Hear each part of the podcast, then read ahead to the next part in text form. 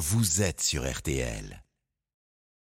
Tous les matins, un peu après 8h30, vous l'avez compris, le bon docteur Jimmy Mohamed nous donne ses conseils santé. Ce matin, vous revenez, docteur, sur la campagne de vaccination contre les papillomas, pardonnez-moi, contre les papillomavirus annoncée par le ministre de la Santé, Aurélien Rousseau. Oui, cette campagne, elle va débuter le 2 octobre dans tous les collèges de France hein, pour les élèves de 5e. L'objectif, docteur, c'est de lutter donc contre les cancers du col de l'utérus. Oui, et habituellement, quand on parle de facteurs de risque de cancer, on va penser au tabac mm. et aux poumons, l'alcool et le foie, mais on ne fait pas forcément le lien entre un virus et un cancer. Car dans notre imaginaire, dans ce qu'on voit au quotidien, un virus, ça donne une infection et pas un cancer. Mm. Sauf que là, oui, on a ce qu'on appelle les papillomavirus, qui sont une famille d'environ 200 virus, dont 12 ont été identifiés comme à risque de favoriser certains cancers, notamment ceux du col de l'utérus. Et alors, virus qu'on a tous potentiellement rencontré un jour, hein. on peut difficilement l'éviter. C'est même quasiment impossible de l'éviter, car 80% des hommes et des femmes, eh bien, ils seront exposés, notamment en cours de la vie sexuelle, car le papillomavirus, il faut savoir,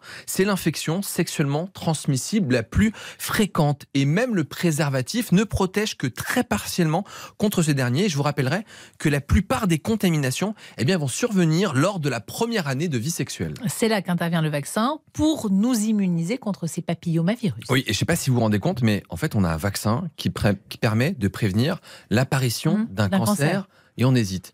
Je vais prendre un exemple. Si jamais on avait un vaccin qui permet d'éviter à 30% le cancer du poumon, par exemple. On irait on tous, serait tous faire vacciner. Sauf que là, pour le cancer du col de l'utérus, eh bien, on hésite. Alors qu'on a la possibilité d'avoir un vaccin efficace qui permet peut-être un jour de faire disparaître ce cancer qui tue chaque année. Mais euh, ce vaccin est efficace à quel point et pourquoi vacciner les enfants aussi jeunes? Alors, c'est une question qui revient souvent. En fait, si on vaccine les enfants et les adolescents avant le début de leur vie sexuelle, eh bien, on peut avoir une protection d'environ 100% contre ces virus inclus dans le vaccin et des cancers qui correspondent. C'est pour ça qu'on propose la vaccination aux garçons et aux filles à partir de 11 ans. Si on la fait plus tard, ce sera moins efficace. On ne peut pas faire ça à 30 ans, par exemple. Bah oui, parce qu'en fait, quand vous avez déjà été contaminé par le virus, le vaccin, lui, ne permet pas d'arrêter le processus cancéreux qui est potentiellement déjà en cours. La protection est moins bonne si on vaccine après le début des rapports sexuels. Alors, campagne de vaccination proposée dans les écoles, car notre couverture vaccinale est très faible, on l'a compris. D'autres pays comme la Suède ou l'Australie font mieux que nous.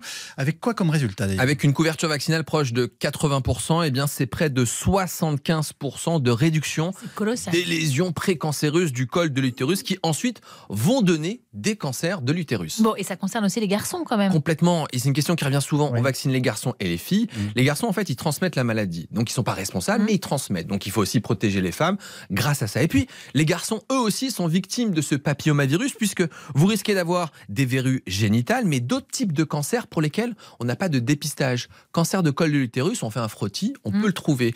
Le cancer du pénis, du vagin, de la vulve ou encore de la sphère ORL, c'est-à-dire de la bouche et de la gorge, eh bien, est concerné aussi par ce papillomavirus. C'est pour ça qu'on vaccine les garçons et les filles.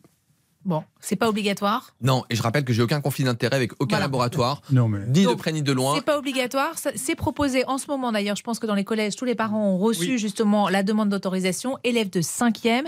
Et si votre élève est en 4e mais n'a pas encore commencé sa vie il peut le faire. et parlez-en à votre médecin traitant ou votre pharmacien. Merci beaucoup.